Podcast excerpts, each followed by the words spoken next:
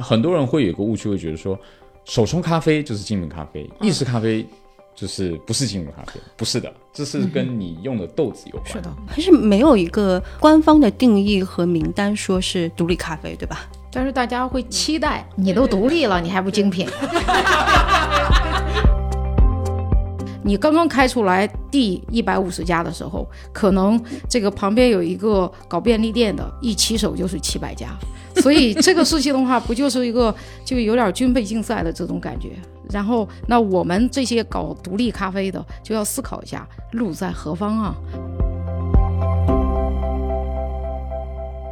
Hello，欢迎收听今天的备忘录，我是 Bessy 千灵。今天跟我一起联合主持的，曾经在我们第四十六集逃离大商场的沿街店铺，还有第五十四集打造一家晚上十点还在排队的小餐厅的这个联合主持人 Sammy。Hello，Sammy。Hello，大家好。哇，Bessy 记性好好，我自己都忘记第几集了。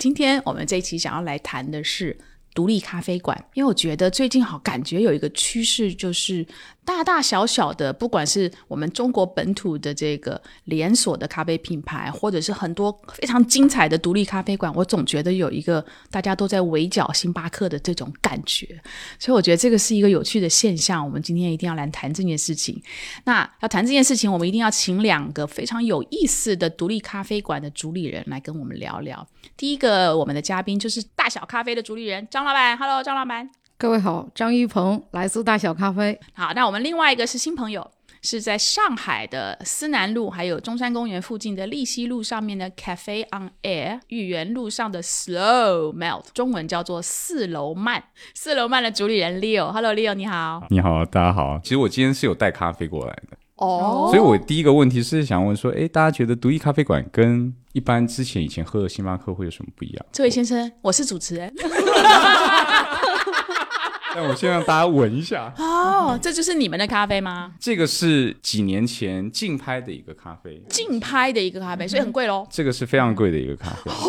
留了大概有两三年吧。这是九十加的，喝起来的话是有非常多层次的这种酒酿啊、巧克力啊、酒心巧克力，然后莓果味非常浓郁，对吧？巧克力。所以我们等下去拿一些杯子，然后再趁热的时候，就是只让我们闻一闻，没有要给我喝的那种感觉。对，等一下我们拿杯子，然后我们来，好好好，太好了。所以其实刚才 Leo 就讲到一个非常有趣的话，就是你们两位张老板跟 Leo 都是独立咖啡馆的主理人，你们俩为什么要创办独立咖啡馆？为什么不去卖别的？从我自己的这个经历来说的话，回到最初第一家店是怎么创建的？呃，其实还是挺简单的。那个时候倒不是因为想的特别明白去做这个事情，当然有一些思考。呃，这个思考最主要是觉得这个行业好像还是有利可图的哈。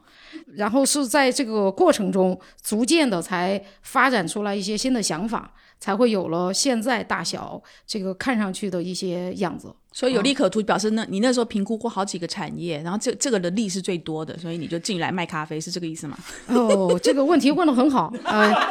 啊，其实不是，我 不是啊，但是我其实应该这么做的，所以如果要是这么做了，极有可能不会再卖咖啡。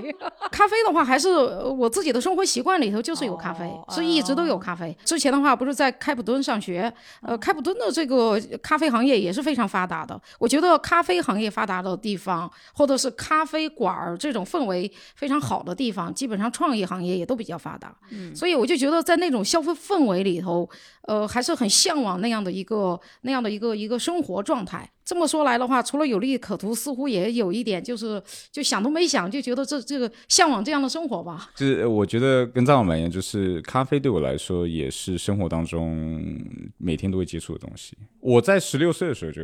开始喝咖啡了，然后在大学的时候，我会自己，我我不是。自己去买咖啡，我是买机器，然后自己做，它有可能是比你去外面买咖啡更便宜，便宜对吧？然后第二个就是，对不对？哎，对，然后 那老师还要跟我借书，这样，反正我就以为 学建筑的，就是我们都在 studio 里面嘛，然后去做设计然后，会弄到很晚。所以至少说啊，随时随地我都可以自己可以做一杯饮品来喝。但为什么开咖啡馆？其实我没有像张老板去想那么多，就是有利可图这个部分。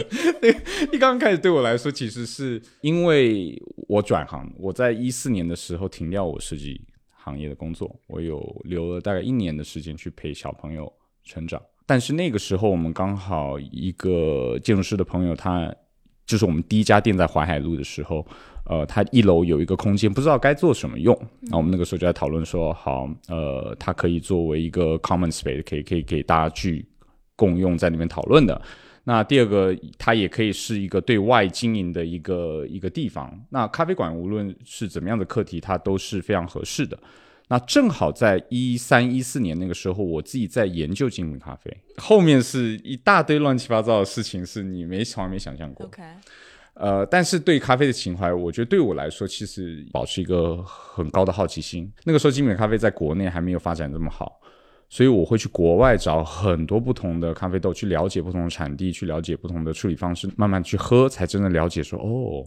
它可以有这么多不同的味道。那这个对我来说是一个非常大的一个原动力，就是说啊，其实这件事情是可以很好玩的。嗯哼，我在做设计时候的社交圈其实是相对来说比较封闭的。经营咖啡馆之后，我认识很多很多很要好各行各业的人，都是因为这个咖啡馆。我想先问一下 Sammy 啊，就是我刚刚前面开场的时候，我讲到的，大家感觉好像都在围剿星巴克，你有同样的观察吗？我我其实感觉咖啡馆进入了一个新的时代，嗯，这个时代是确实是跟星巴克的时代不太一样的，能够清晰的感觉到去去星巴克消费的那些消费的心态跟客群，和去独立咖啡馆消费的客群已经不太一样。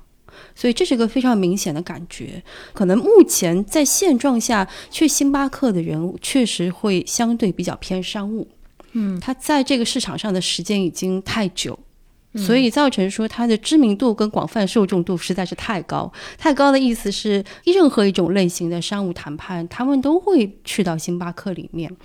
这会造成一种现象是，无论是那些比较严肃的主流的。年纪有点大的商务谈判和那些新兴的时髦的谈判，当它处在一个空间的时候，那些真正讲求价值观、讲氛围的那一些客群，就会觉得这个氛围跟场景就不太合适。嗯，这这个是我从客群这里感觉到的一点。当然，星巴克这几年其实也在花很大力气去改变自己太过主流商务风的这个感觉。他们也做了很多尝试，像露营啊，然后像出新的衍生品啊等等，做社群也在做新的尝试。但就是因为星巴克的体量跟它的品牌形象非常的固定，所以造成说他改变那个形象跟客群其实是有点难度。我自己感觉哈，嗯但是独立咖啡馆就不太一样，因为毕竟它体量跟面积都比较小，所以它嗯出类拔萃，它的形象鹤立鸡群的那个概率就会比较高，它会比大的店要容易很多。嗯哼，我们应该怎么来理解独立咖啡馆？除了就是它，你们不是隶属于任何的大集团。张老板，你在北京有已经有五家店，然后 Leo 你在上海，包括卖巧克力那个，你也已经有三家店，所以你们其实已经有已经开始有一些连锁的概念，但是你还是会被认为是一个独立咖啡馆。所以我们该怎么怎么理解这个独立咖啡馆？独立咖啡馆首先是大概率事情都得靠自己，从对啊，独立烘焙是吧？烘豆子你自己来，开店的资金来源可能不是受一些呃资本的控制，你知道吧？你钱也得是得靠自己筹来的。实际上，我们称一个咖啡馆品牌是不是独立品牌，还是要看他自己在开店的过程中是不是进行过真正意义上的呃独立思考吧。比如说咖啡馆，它是自己究竟想表达什么？我认为这一点是还是跟呃，就是刚才讲的星巴克或者所有其他的商业连锁咖啡馆最大的一个区别，就是找着自己。在我看来，其实并不是一件那么容易的事情，因为今天的话，在全中国那么多独立的咖啡馆，并不代表每一个独立的都代表一个独立灵魂，就跟大街上的人一样，不是每个人都是具有独立思考能力的嘛？对对对，是是是，其实，如果你从历史来看的话，星巴克它在一九七年开始的时候，它也曾经被考虑作为独立咖啡馆的一部分，因为它不是一刚开始就开一百一百家。在星巴克开始的时候，呃，它也是为了要抗衡速溶咖啡，所以说我想新鲜烘焙的，嗯，让你闻到那个咖啡味，用机器做。当然，它开了越来越多之后，就变成所谓的连锁，那它要用一个体系去经营，就像。麦当劳标准化，嗯，那标准化的话，我觉得跟相对来说独立咖啡馆就是会有非常大的一个区别。呃，就像张老板说，每一个主理人他必须要去放他的灵魂在那家店里头，我觉得这个是我对独立咖啡馆的理解。那有这样子独立思考的方式的时候，你才能被称为就是所谓的独立咖啡馆。对，而且我觉得现在很多情况下，很多人会以为独立咖啡馆就是指一个咖啡馆，就是我们不能因为有一些有独立灵魂的这个咖啡馆品牌，因为量大就把人家出名。你知道吗？就是，就是人家不能因为这个做得好，然后你独立咖啡馆这个精神就把别人出名了。重要的还是要看这个咖啡馆自己他有没有被看到他的性格。所以独立灵魂意思是说，你的每一家店都有不太一样的灵魂，还是说？比如说你你在北京的五家店，我今天走到麦子店，跟我走到另外一家店，会感觉是类似的灵魂吗？大部分是一样的，嗯，确确实实有一些不一样的。而这一个不一样的地方，是我非常鼓励的。这也是为什么我们其实现在各个门店的负责人，我们自己的体系里，我也会称他们为主理人。那些不一样的地方，确确实实是由人带出来的。从它背后的逻辑来说，供应链呀，还有这个品牌的 VI 色呀，呃，等等这些的话是需要一样的。而在这一点上，涉及到这个品牌精神的一些表达，比如说我们用什么样的设备，或者是在这样的一个空间举办什么样的活动，呃，我们应该把重点运营放在一个什么样的社群身上？我觉得啊，是品牌的精神在到了门店上是跟主理人达成共识的一个结果。嗯，其实到最后也是跟味道也有关，这些的呈现其实都是会需要变成是达成一一条线，嗯，这样大家来看的时候可能就会更清晰一点。我想问你们三位啊，就是尤其像刚才 Sammy 也也已经分析到，我们用现在整个就是进入所谓的第三波的咖啡潮浪潮，对，可不可以这样理解？就是说，尤其在中国内地，星巴克的兴起先教育了第一波咖啡的。饮用的消费者，然后有进了第二波，现在的第三波的独立咖啡馆，很多时候是有一些咖啡爱好者，他已经不太能够认同这种大的连锁的咖啡馆里面的那样的一个氛围，或者是说豆子的质量啊等等的。那是代表在独立咖啡馆去点咖啡的人是比较懂怎么喝咖啡的人吗？我为什么会这样问呢？就是我其实喝咖啡的。咖啡龄很短，才大概三年多吧。我有一两次进入到一个就是独立咖啡馆，我很害怕，因为他会问你啊，你要选什么样豆子，我就慌了。我说什么什么什么意思？就是我没有到那个程度，所以我不太明白。就是他放了，比如说三款豆子在我面前，我要怎么选？我完全我只知道说，呃，我要喝拿铁，我不能喝牛奶，我要喝。燕麦奶，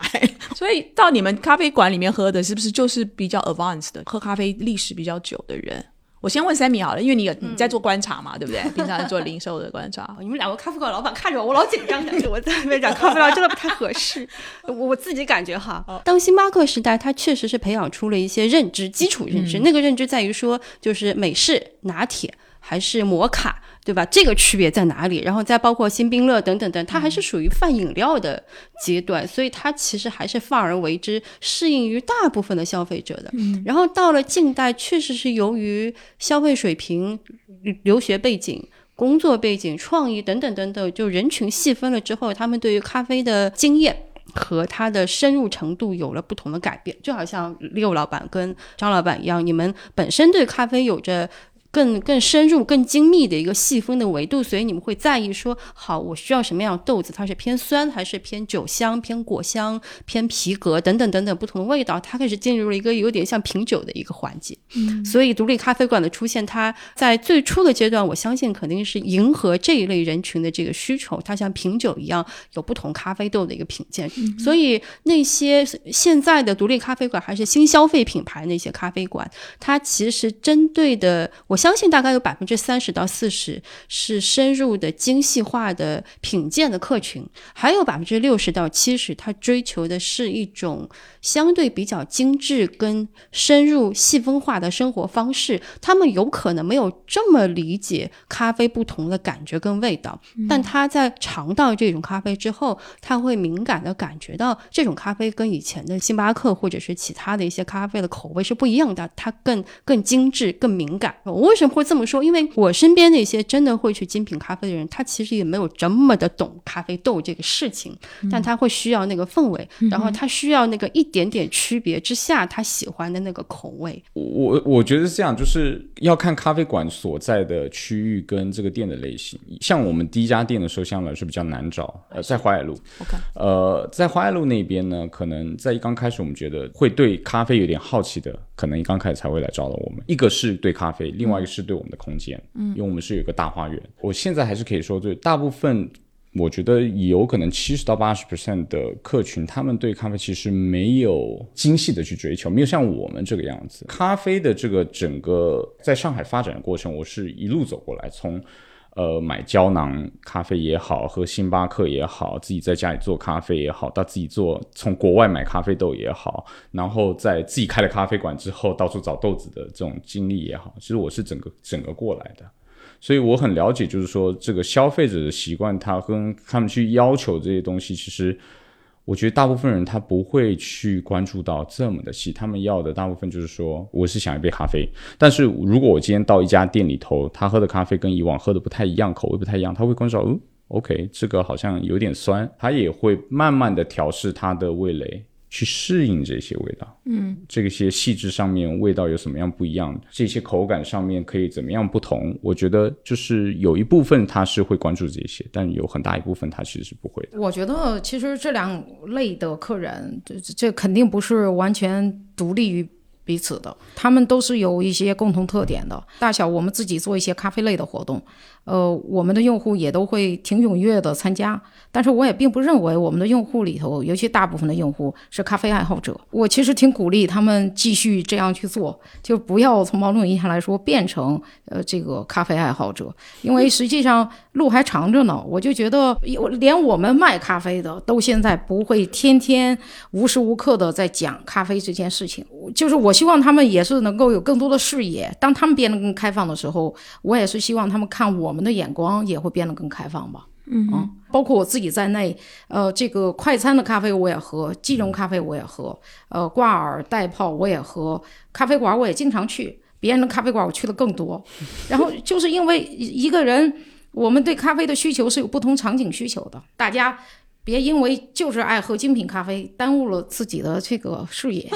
对，那我我想问你们两位在开第一家店的时候，你你在设计那个菜单？就是说，OK，我我到底应该怎么命名我的咖啡？你会不会想到说，哎，我的命名是不是最好是跟比如说星巴克接近一点，让你的消费者进到你的店里面比较知道该怎么点？因为如果他们不是属于那种真的非常自很明白我应该怎么选豆子啊等等的，呃，我们自己的开第一家店的时候，呃，饮品单是非常简单的，就是分为咖啡和非咖啡类。因为实际上这件事情就是从用户的角度来说，嗯，那么我我当时的一个判断也是，是不是所有人去咖啡馆都是为了喝咖啡呢？未必，那个时候就是所有人进了我们店之后，咖啡师都会问您是要喝咖啡还是喝非咖啡类的，甚至于都不是说喝非咖啡因类的，而是喝非咖啡类的，这实际上是有很多的这个区别。那客人就会说我要喝咖啡类的，然后我们又会问您是喝加奶的还是不加奶的，而不是说你是喝拿铁还是喝美式。然后别人说我要喝意大利咖啡，这可咋整？就是可以用更简单的语言去传达，呃，你卖的这个产品，而实际上加奶的咖啡和不加奶的咖啡，这是普遍来说用户都能够理解的，他们也会觉得点单也变得更容易了一些。我们是二零一六年，一六年嘛，对吧？16一五一六年年左右，我们也是，我们是一五年开的。如果回去看到一五年的时候，其实北京的咖啡的整个产业其实应该还没有发展的那么的大，因为上海才刚开始。嗯嗯，上海是大概从一零一一一二年左右才刚开始的。我们当时设计菜单的时候，肯定是选择让大家可以进来就懂的名字。其实那个时候没有什么好纠结太多，反而那个时候。大家比较不知道的是一个叫 Fly White 的东西，现在 Fly White 大家都知道是什么，富瑞白嘛，也是因为星巴克是的，开始的这个项，的哇，大家全部都知道了，对对对，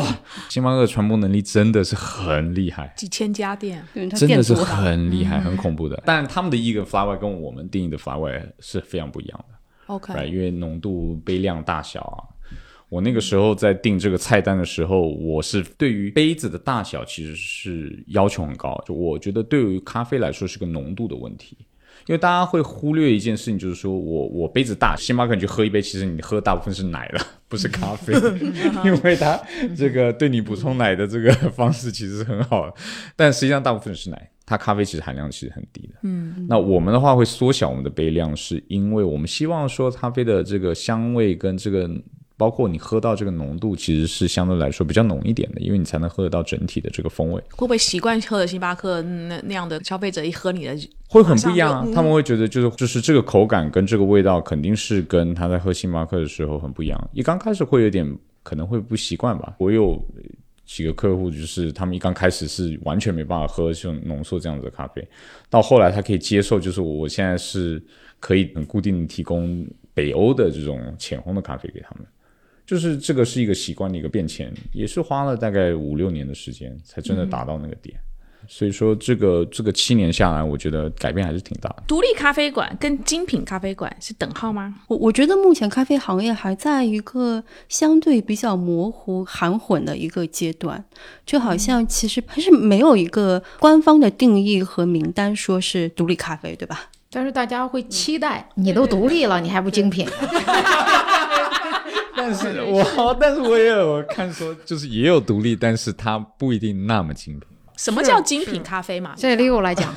就是我觉得大部分人没办法 define 精品咖啡，但精品咖啡很简单。精品咖啡就像你选原材料一样，一刚开始为什么会有精品咖啡这个词呢？是因为以前我们在喝咖啡的时候，原物料的材料你没办法去评比说它到底在哪一个等级。所以说，在美国那个时候有一个机构，那个 CQI，他们就是为了要给咖啡打分，我们大家才有一个同样的一个认知，说这个咖啡的等级。跟 quality 就是它品质是在哪一条线上？它一共几个等级？他们叫八十分，八十分以上的就是精品咖啡，八十分以下就不是。那当然，这个评测的一个方式是我们叫所谓的一个杯测的方式，就是一个咖啡豆，它会处理完之后烘好，全部用同样的烘焙方式到同样的烘焙程度吧，然后用同样的研磨度、同样的水温跟同样的水量。跟咖啡量去做一个杯测的一个评比，到九十分以上是真的。你们刚才闻到这个就是九十分以上的咖啡。哇！对，有了这个基准线，我们才能跟农民们去提高他们的收入。星巴克跟这种速溶咖啡，他们即溶咖啡，他们在采购的时候是把价格压得非常低的。然后他们采购的那个价格不是就是农民们他们这个什么说的算，是一个在纽约的 New York Exchange 他们在那边说啊，今天的 C price commodity 嘛，是个期货嘛，这个期货价钱是多少会被这个东西的影响。那对咖啡农来说，他花多多或多少的精力，其实他卖的价钱就是这个。那他为什么要去卖这个东西？嗯嗯。所以精品咖啡还有另外一个用意，就是为了要脱离这个系统，他要脱离这个系统，让农民们为了品质而。提升价格，所以他们的收入可更好，他们可以再继续投入回去，或者是让他们的的这个家庭们的生活过得更好。星巴克里面卖的咖啡豆都是这个八十升的以下，在大门店里面是以下，但是如果是在 Reserve 的，他们的咖啡其实买的跟我们在买的是一样的。我们经常看到我们这些庄园在精品咖啡馆里面都会有的。几年前，一九年的时候去呃哥斯达加的时候，他们在哥斯达加有自己的庄园的呀。嗯，就是因为他们才有这种财力啊去做。嗯嗯嗯。那回到刚才说的为什么叫精品咖啡？其实很简单，就是八十分以上的咖啡就是精品咖啡。很多人会有个误区，会觉得说手冲咖啡就是精品咖啡，意式咖啡就是不是精品咖啡？不是的，这是跟你用的豆子有关，是的，跟用你的原料有关。我可以今天做手冲跟做意式，其实肯定跟可以是同一个豆子，嗯，它只是呈现方式不一样，嗯，right。但是那个手冲与意式。就是因为它呈现在消费者面前的那个外显的，对我只能够用那个来去判断这个到底是精品还是非精品。所以大家会认为说啊，手冲因为你要花比较多的时间去做，所以而且比较啊手冲就是对，就是一个仪式感。但是其实并不是这个样子。所以其实精品咖啡它不是一个形容词，它不是精品的咖啡，它实际上这个它在英文里头就是叫 specialty coffee，它是一个特定的词。所以其实也有很多人的话会以为你称自己为精品咖啡馆，是不是因为你装修好？其实也其实说白了，这这都跟这些没有关系，它就是跟豆子的你这个使用的这个豆子的级别有关系。对，冲泡的方式只是说你能不能把你今天买那么好的一只豆子完整的呈现出来，就好像我今天去买一块牛排，you know，我今天买的是不是和牛？它是一个等级嘛，对吧？你无论用什么烹饪方式，那那个只是一个呈现方式。但是如果你都买了和牛了，你肯定不愿意红烧。哎，对，就是 你不会说现在要用一个非常复杂的方式去、去呈现它嘛，right？对的，像精品咖啡，我相信很多人还是觉得装修好一点就是精品咖啡馆。对我，我觉得大部分的消费者对对于这个评价方式是不了解的，所以我觉得现在大家也是一直在找一个大家浅而易懂的方式，可以让去了解。我其实我们一直没有叫自己精品咖啡，因为我们就是知道说我们做的咖啡其实反正都是这个八十分以上超过很多了，但是我要大家呈现喝到这个咖啡跟平时的咖啡稍微不太一样。我们知道说我们可以提供产区。处理方式跟谁做的这支咖啡很有关系，因为你唯一只有品质高的东西，你的透明度才会完整。嗯哼，你只要品质差的东西，他绝对不敢给你看的。你问他，他绝对不敢给你看。嗯嗯嗯，所以这个是一个，就是我们只要跟大家说啊，你知道这个东西从哪里来，哪里来，然后喝起来会怎么样味道，这样就足够了。嗯哼，right，不用不用去把它复杂化太多，复杂化太多，大家会显得说哦，是没错，你很专业，但是有时候就像你进去的时候，你要你要喝什么豆子。你的压力就会很大。对，然后后面排这么多人，我想说，我要让他教育我嘛，就啊随便啦，你你你推荐什么我就喝什么那种感觉。对，以后你就直接问说你推荐哪一个。我们讲独立咖啡馆，我觉得“独立”这两个字哈，在在很多时候在消费者的心里面，他把独立很多时候会跟很多东西画上一个等号，或者说他他心里面对独立这件事情的解释。有独特、有很强的文化的标签，或是元素，或者是体验也好。所以你们两位像有刚才张老板你也讲到，你在北京会办很多的活动，而且你的活动还挺特别的。但是你的店的装潢跟你很多时候办的那个活动是中间是有关联的。所以你你们两位会也会在这种外显的呃条件上面特别的加强文化这个元素，来去凸显。比如说，我们跟星巴克很大很大差异的地方嘛，因为星巴克也花了非常多的钱在装潢它的店。我觉得现在的话，目前中国的这个咖啡市场，从我的角度来说，我们不能够再碰到这样的事情。比如说，我今天要开一家店，我不能够再思考我应该开成一个什么样风格的店。我觉得在这所有的。这就是动作之上需要思考，你要做一个什么样的生意，或者是你这个品牌是一个什么样的事儿。因为如果咖啡的话，比如说现在还有一股势力是说这个咖啡是功能性饮品嘛，所以大家开始大量的出现平价咖啡。这个那如果只是强调咖啡是功能性，那么实际上你喝张三家的和李四家的也没什么区别，整个记忆的话也都会被模糊了。那有些店就觉得我可以开这个两百家或者五百家。但是你刚刚开出来第一百五十家的时候，可能这个旁边有一个搞便利店的，一起手就是七百家，所以这个事情的话，不就是一个 就有点军备竞赛的这种感觉。然后，那我们这些搞独立咖啡的就要思考一下路在何方啊。然后，那我们就在想，星巴克，我们跟星巴克比，同样搞空间的这个事情，资金实力，呃，也没有人家强。而且现在的话，也有刚进入这个行业的一些这个咖啡品牌，融资能力也非常强，这个他们都可以高举高打这个样子。所以，我们今天在思考，我们不能够仅仅是思考我们是做功能性饮品或者是做空间的生意，而是我觉得我们几乎唯一的一个出路是是要从文化的角度思考。才能够呃实现真最后的这个以小博大吧，所以我们就要不断的往这个小空间里头填进来我们更多的想法，迭代掉那些过去落伍的一些想法。呃，这样的话，我我觉得我们才能变成一个呃虽然这个门店不是很多，但是也许很活泼的一个品牌。所以你你都怎么迭代？你都做了些什么事情？举个例子，比如说最近我们卖牛奶，它实际上是一个非常小的事情，但是，呃，我甚至于觉得没有比咖啡馆卖牛奶更加这个合情合理的。啊，人们去咖啡馆里头喝咖啡，他只是顺带手就可以买走了一瓶牛奶。尤其是在北京啊，因为买鲜奶的话，其实并不是唾手可得的事情。尤其是我们所有店都开了社区店，这个也许你家就在这附近，然后你去这个店里喝咖啡的时候，你就顺带手带走一瓶牛奶。呃，这就是我们思考了很多之后。基于社区店的一个理解提炼出来的一个动作，可能就是卖牛奶。对，卖牛奶这个我自己也会做，因为 我就我自己会从店里头带牛奶回去嘛。哦，那当然，对于对于我们来说，对于咖啡二来说，我们是在第第二、第三年的时候，其实我们是一直是办活动比较多。什么样子的活动？就是比如说比赛，像三周年的店庆的时候，我们就做了一个呃咖啡师跟业余爱好者们的一个配对的一个比赛。那那个其实就相对来说互动性就非常好。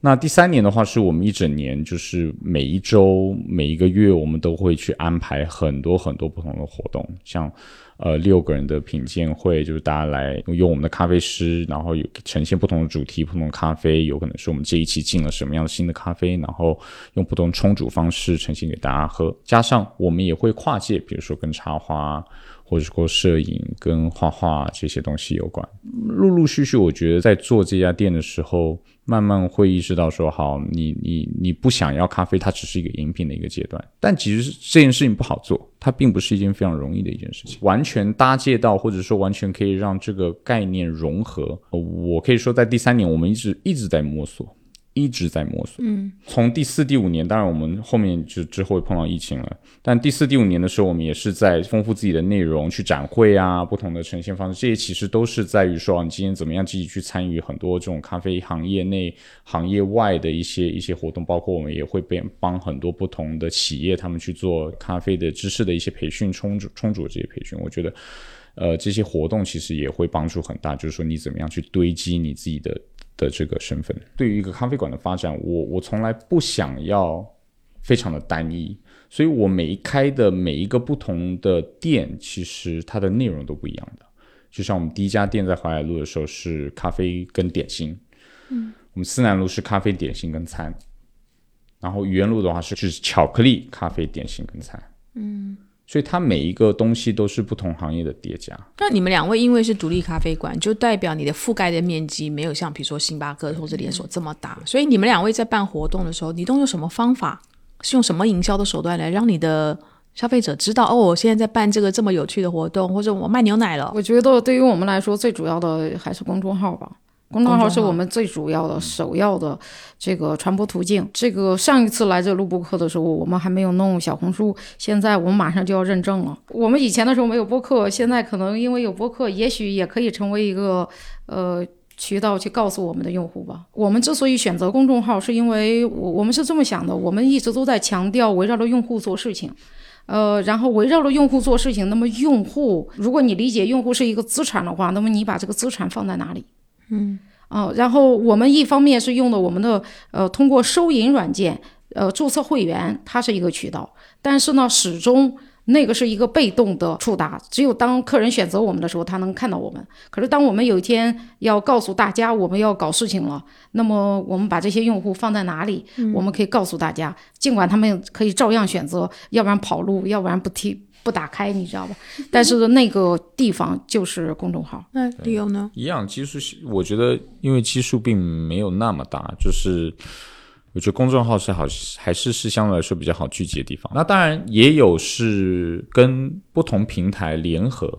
就是自己做的时候，有可能能力还是太弱吧。所以我们会跟很多不同人联合的时候，在在在不同平台同时发的时候，那这个技术相对来说就会比较高一点。我们来谈谈生意好不好？刚刚因为刚才那个张老板说有利可图哈，我们来问三米，因为他可能最公正，因为你你观察了这么多的，就是说零售也好，然后。独立咖啡馆也是你经常会关注的一个品类哦。对，对你了，据你了解，独立咖啡馆他们的，比如说这个整个的成本的结构啊，获利的结构占比啊，跟比如说大的像星巴克啊这种有很大的不同吗？哦，那有很大不同。星巴克因为它规模大，所以它在各个方面的成本确实是有优势的，从供应链成本。员工成本一直到房租成本都确实是有优势的。嗯，在如如果有有听众是商业地产的话，有接触过星巴克，就会知道星巴克在谈价钱的时候，它是相当的强势的。嗯，这两年不知道是不是，前两年一定是的。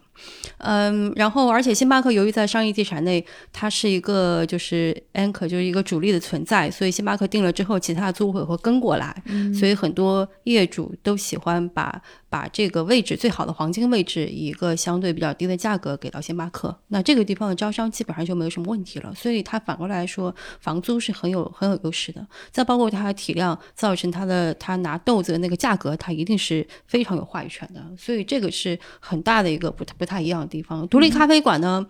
要看那个老板的背景跟他在账本方面的敏感度。嗯，有有一些老板是类似于匠人或者是产品经理类型的那一类类型的老板，很容易就就就会为了那个店铺那个豆子那个产品的呈现，忽略了整个成本的问题。所以其实我有见过一些老板在房租、在员工、在豆子等等方面的那个成本控制非常可怕。嗯，有一些甚至没有很好的控制，它整个的成本占他收入的百分比。嗯，所以它到它超过一定百分比之后，它的经营一定是有问题的，所以这个是因人而异的。那有一些咖啡馆在成本跟收入控制上是非常的有自己的想法的，也是非常严格。在它那个很美好的外表之下，它的成本控制是我见过所有品牌里最优秀，那就是大小。对我正要讲，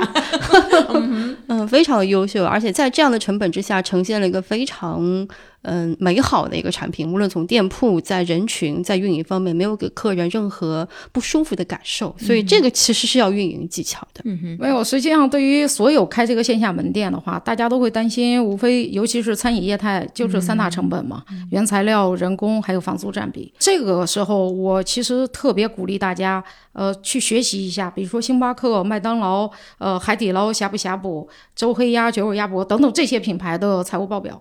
呃，因为这些财务报表都是公开可获得的，大家去看了这些财务报表之后，他会反过来给我们这些做小生意的一些指导的。嗯，它非常的有指导意义。我举个例子，比如说大公司那些优秀的公司，它的成本结构是怎么样子的？这反映出来了非常多非常多的问题。呃，我举个例子，比如说原材料的成本这一点，对于咖啡馆，尤其是精品咖啡馆来说，我觉得没什么操作空间了。我觉得买十吨和买一麻袋的价格也不可能是腰斩这样的一个区别啊。呃，也就是说，大家的平均毛利率。对于咖啡行业来说的话，可能百分之七十也就这样了啊。房租的话，我们之前的话都讲过，那必须得低啊。然后，但是人工成本的话，是不是有操作空间呢？客观来讲，也完全没有 啊，哦，完全没有。讲了半天，那你可以操作的空间是什么？我想说的事情是，我可以给大家举一组数据的例子啊，呃，比如说这个，我老是呃讲到海底捞和呷哺的区别。啊，这是两个公都是上市企业。如果你要看这两个企业的成本结构里头的原材料占比，实际上他们的毛利水平都是差不多的。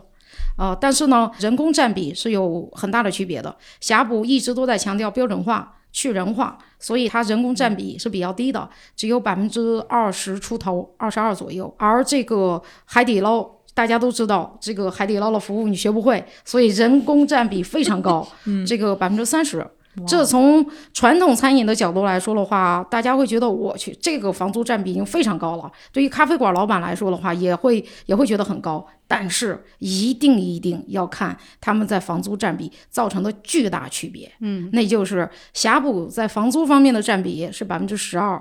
然后而海底捞只有百分之四。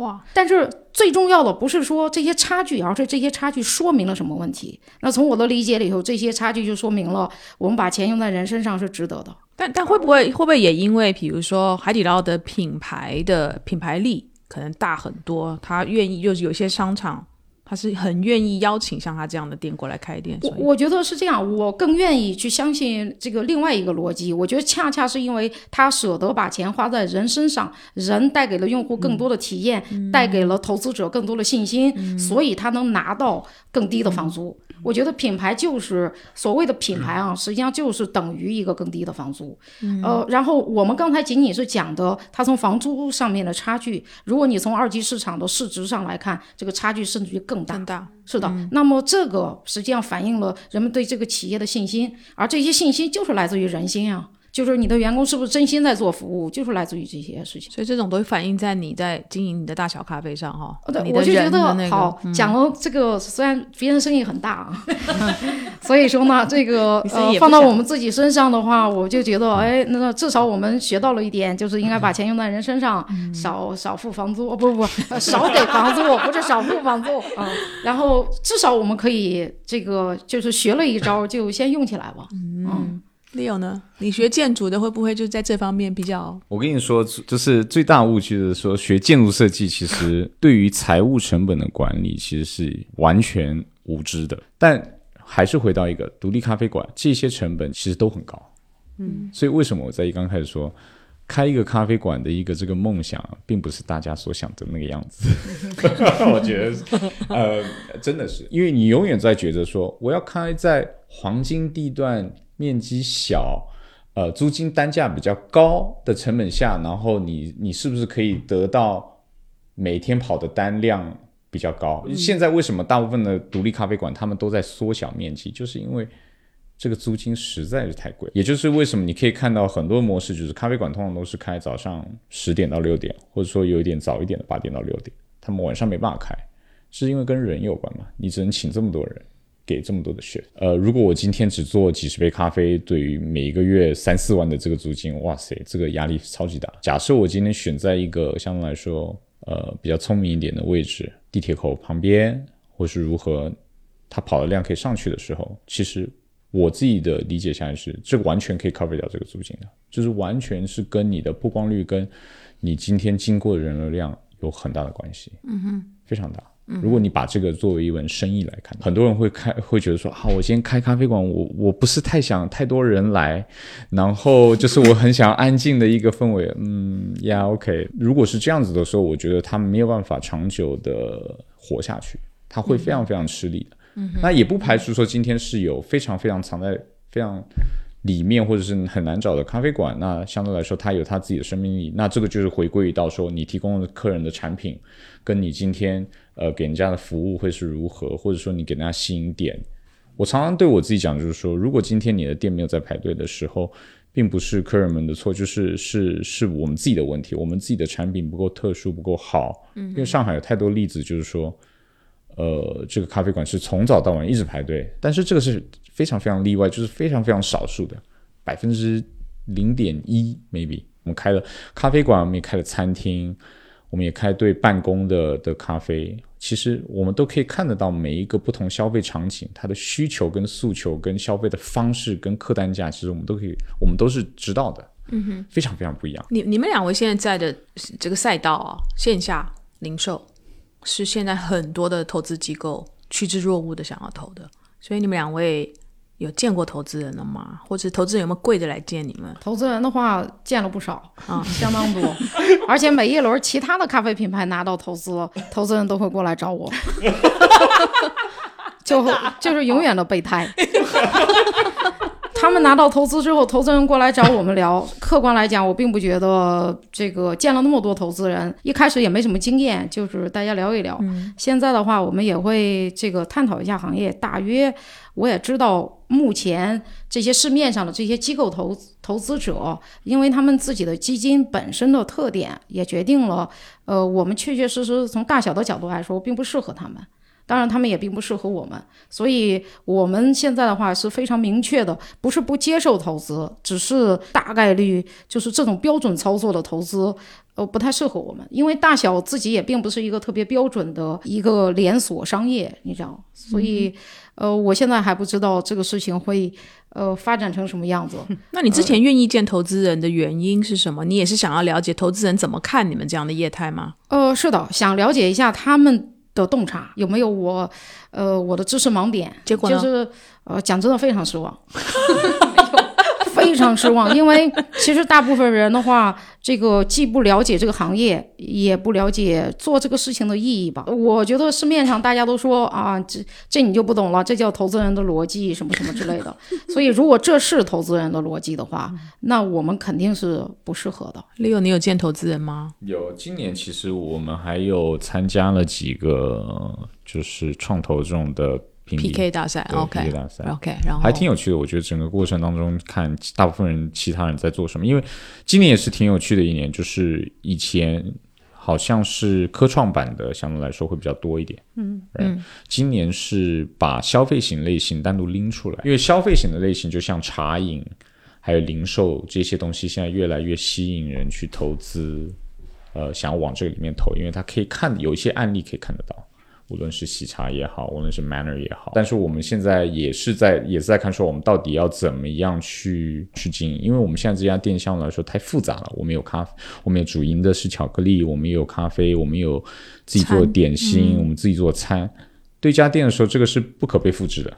是不可能被复制的，所以说我们在想说，我们要怎么样拆分开来，让它某一些区间、某一些产品的线是可以可被复制。投资人的一些我们谈了几轮，大部分但接触我们大部分都是做餐饮的。我想问 Sammy，就是我感觉最近真真的是一波又一波的都往线下零售的这种店，什么面啊、冰啊，什么通通都投，所以他们也可能会来问你的意见。对，你觉得这一波为什么那么多人就突然间？这么偏好来去投线下零售的这种，我我其实从投资投资人这里得到过几个信息。第一个信息是大家都想投投出一个新的赛道。意思是说，比如说像咖啡赛道很红，那么有一些大机构进场，所以后面的中型、小型机构就跟进。跟进的意思是说，这个赛道就会被推得越来越高，那大家都有赚钱的机会。所以根本逻辑在这个地方。所以大家那些中小型机构虽然也看不懂为什么咖啡的估值会这么这么高，但是他觉得，哎，既然大家投，那我也投，可能风险就比较小，对他来说。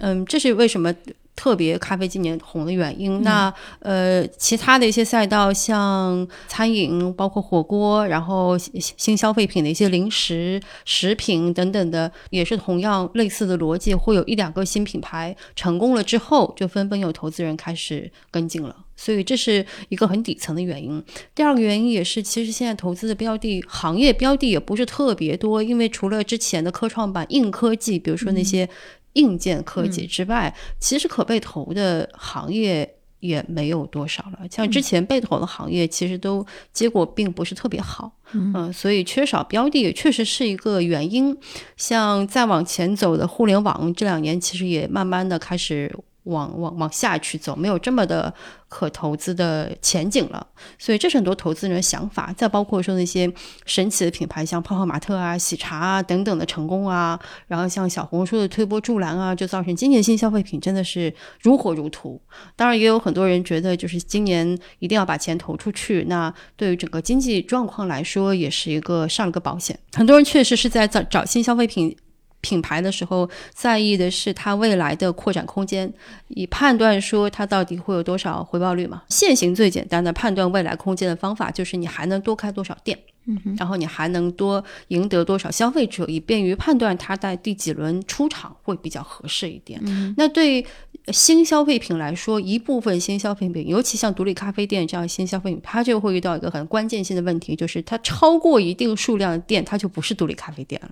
它很快就会变成一个标准化店，比如说有一些品牌、独立咖啡店等等，它在超过十家、二十家之后，你马上会发觉它进入了一个非常尴尬的时期，它的文化、它的价值观已经慢慢的被稀释掉了，它的标准化还没有赶上。是的，然后很多很多很多品牌其实就在这些这个节骨眼上就开始走差了，就折掉了。对对，走折掉了。所以很多人很多品牌其实是在 B 轮左右就就折了。很多新品牌其实它的创始人也好，团队也好，就年纪真的蛮轻的。所以他们并没有特别大的经验，在这么短的时间内急速扩张个五倍、十倍、二十倍这样的急速扩张，它的无论是内部的管理、硬件系统、员工、供应链等等等等都跟不上，就很容易被折掉。但是在这个阶段，其实投资人也不会特别去嗯关注这个问题的解决方案，他只是觉得好这个赛道有前景，大家都去投，那我就去投了。所以很多独立品牌为什么很难被投到？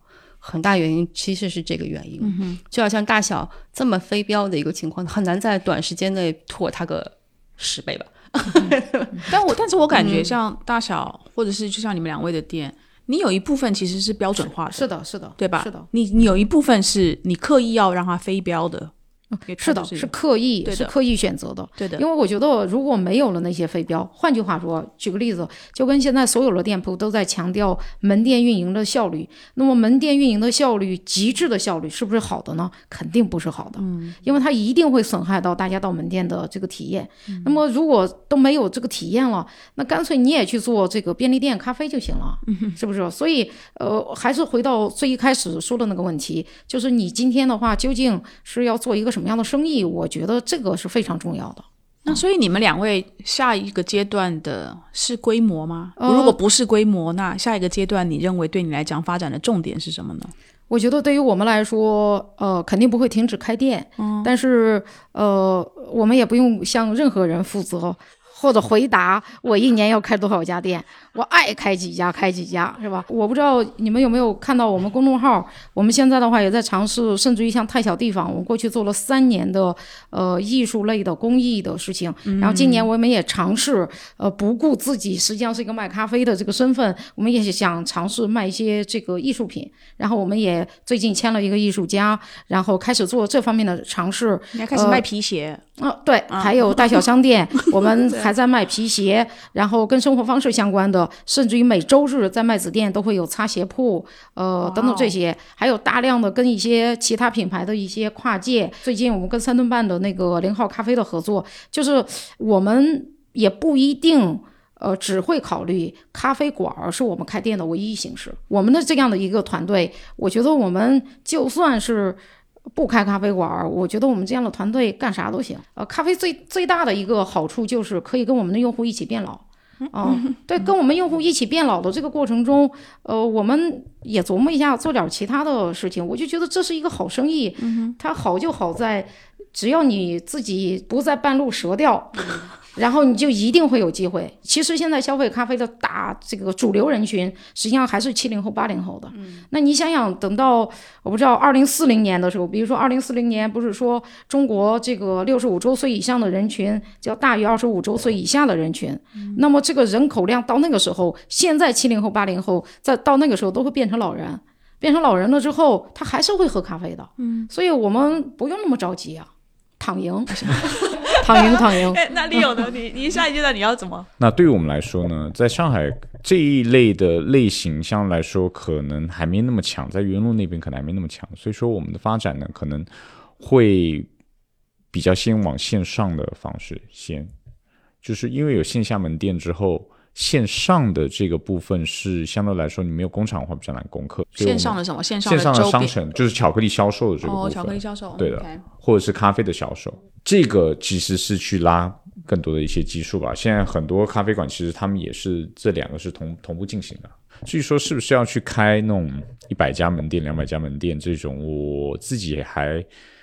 没到那个时候，我觉得我们如果今天可以先把我们现在有的这几家店相对来说做好，嗯，呃，其实相对来说已经很不容易，因为它的内容是比一般其他的咖啡馆要复杂很多的。现在你可以看到，就是市面上特调啊这些东西越来越多的时候，你就开始反思，就说哦好，我要怎么样才能把这个东西走到下一个阶段？所以我要更改的是在现有的基础上去更改它的内容，所以我就在整个在做巧克力整个这个过程再去反思咖啡的这部分，让它变得更有趣，让它变得体验感更魔幻一点。这样说好了。那问两位啊，还要包括 Sammy，因为你们两位的店都是在一线城市，北京、上海。那我相信你们，因为你们都有一个圈嘛，你们一定也认识非常多北上广深以外的二三线以下城市的独立咖啡馆的。主理人，二三线以下城市这种独立咖啡馆多吗？现在是一个什么样的什么样的势头？据我的了解，一线城市之外的话，还得分为新一线城市和这个二线省会城市。我举个例子，比如说，呃，像杭州这样的城市跟济南这样的城市，差距就巨大。啊，济南的话，我因为我是山东人，我这走在济南街头，还常常有一种抗日战争片的穿越。就是走在街头，老乡说的话，还有这个，呃，还有在街头卖馒头那些场景，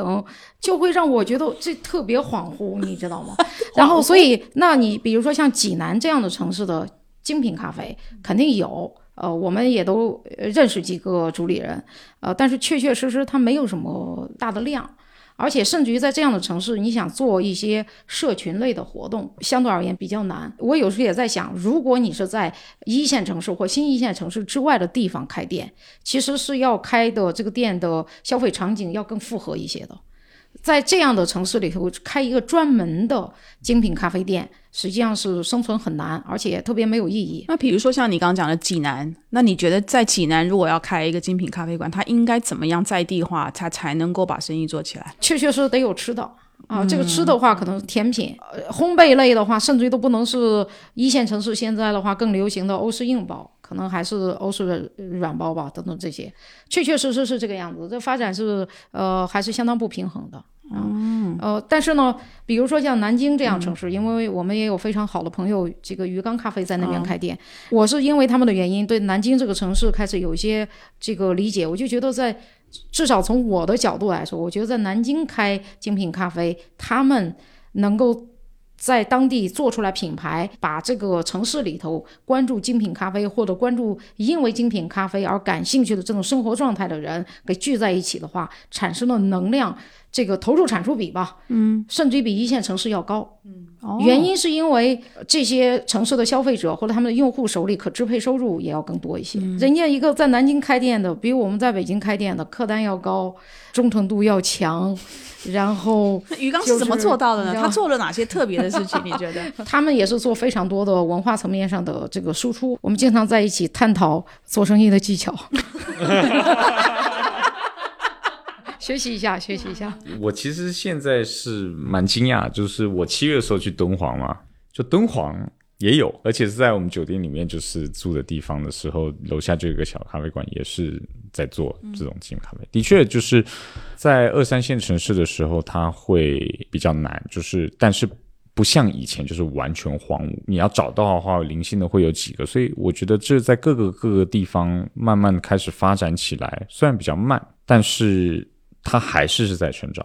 下面我想最后问你一个问题：你觉得独立咖啡馆？的下一个阶段，我们可以期待他们有哪一些的？我有个大体的感觉是，尤其像独立咖啡馆跟并不是做大众生意的那些那些品牌，它的核心竞争力来自于品牌的锐度，有价值观的锐度。这个概念在于说，就是独立咖啡馆和独立品牌的魅力在于，那个品牌会像一个活人，像一个完完整整、真真实实的活人。通常来说，都像老板。有温度，对，有温度的活人，他像那个老板的精神追求，他像那个老板的生活方式，他甚至像那个老板的缺点都会有点像。然后我所观察到的小品牌，包括独立咖啡馆在内，他越像那个老板，他就会做得越成功。所以我曾经看到过一些挺成功的一些独立品牌，做的规模很大的情况下，他都保持了那个价值观，就保持了他像活人的那个部分。所以它本身成为了一种 IP，而不是成为一个规模化的生意，就好像三顿半。三顿半是一个很非常典型的例子。他有了钱之后，他并不是去全国各大开店，嗯，对不对？他还是去保持了一个价值观的锐度，嗯哼，他可以得到方方面面的合作跟支持来一起做。第二呢，他可以跨越地理概念，比如说跨越这个，我开个店周围三公里才是我消费者，甚至我我我在线上开个店，那你得到流量其实是有限的。他可以跨越那个限制，去抓取同样有这个。类似价值观的人，所以为什么我说品牌 IP 化？品牌 IP 化就是它未来成为了一个人群代表，它并不是一个规模化生意的代表。只有你，你代表了一个人群之后，你才能在某种程度上竞争的过那些规模大的传统的大品牌。嗯，是的，是的，你越像自己，越真实。嗯，才越有锐利。对对对，这才有锐度。因为人群的相似度是现在唯一一个在流量跟铺位位置之外，独立品牌可以去争取的一个一个点，也是很多不同领域的品牌为什么会结合到一起，为什么会走到一起去做一个集合店，或者比如说有一些犄角旮旯的项目，它有一些非常酷的品牌线索，它会进去等等等等，就都是因为这个同样价值观的问题。所以再往后走，包括大小，包括很多其他的品牌。有再往前走，很好的一个方向是说，他用不同的产品跟维度去呈现他一个活生生人的那个真实度的问题，所以这是很好的一个方向。所以很多老板为什么说就是走到一半会有左右摇摆，就是因为他在他的自我这个方面，他要往前走，其实是目前的商业模式里面很少有的一个操作模式。目前的商业模式最简单就是同样的产品，不停的扩展了生产跟你的消费的那个规模，对不对？然后，但是你横向拓展，或者说你你增加你的文化含量等等，这个维度其实是很难做的一件事情。所以，我我觉得下面讲这个很有感觉。今天如果我做的这个节目的。桌子的对面坐的是一个非常大型的连锁的咖啡品牌的，能够站出来讲话的公关，他会像你们两位这样去形容他们的品牌吗？还是他们可能内部已经有形成一个对外发言的一个圣经，一个 Bible，就是这些你能问，那些你不可以问啊，就已经形成这样，所以已经开始没有温度了。我觉得现在国内任何的业态的发展，好像慢慢慢慢在往这个把事情先做好先，而不再。只一味的追求做大，做大，我们已经看到了太多。因为在做大的过程当中呢，他忘掉了初衷，然后 eventually 就做死了。就明明就把自己原来一个活人，就把他做成死人了。然后最惨的还是不不死不活的这种大，是因为我事情做好了的一个结果，而不是一个我最终极的一个目的。所以呢，我们今天非常感谢张老板还有 Leo 给我们带来两个活人的 亲身的这样的现身说法，然后也很谢谢 Sammy，所以非常感谢三位。那我们下接下来应该要赶快去喝 Leo 的那个咖啡，我还真的没喝过你店里面的咖啡，那你要教我怎么点？谢谢张老板，谢谢 Leo，谢谢 Sammy，谢谢，再见。